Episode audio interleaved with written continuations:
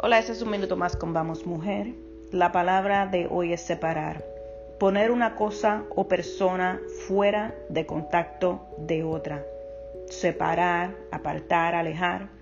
Hay un dicho que dice apártate de la discreción cuando interfiera con el deber.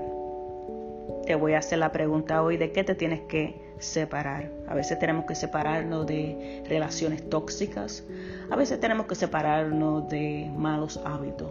En este momento estamos viviendo una crisis donde prácticamente tenemos que separarnos eh, de dejar de estar socializando en grupos grandes y estar en nuestro hogar más con nuestra familia.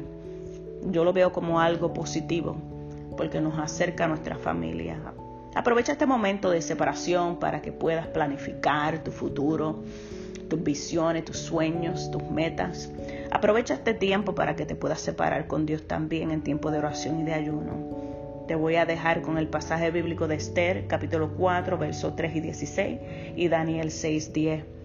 En esta ocasión ellos se separaron en oración y ayuno por una crisis que estaba atravesando la nación. Me parece muy propio en este tiempo, donde estamos atravesando también por la crisis del virus. Bendiciones. Eso es un minuto más con Vamos Mujer.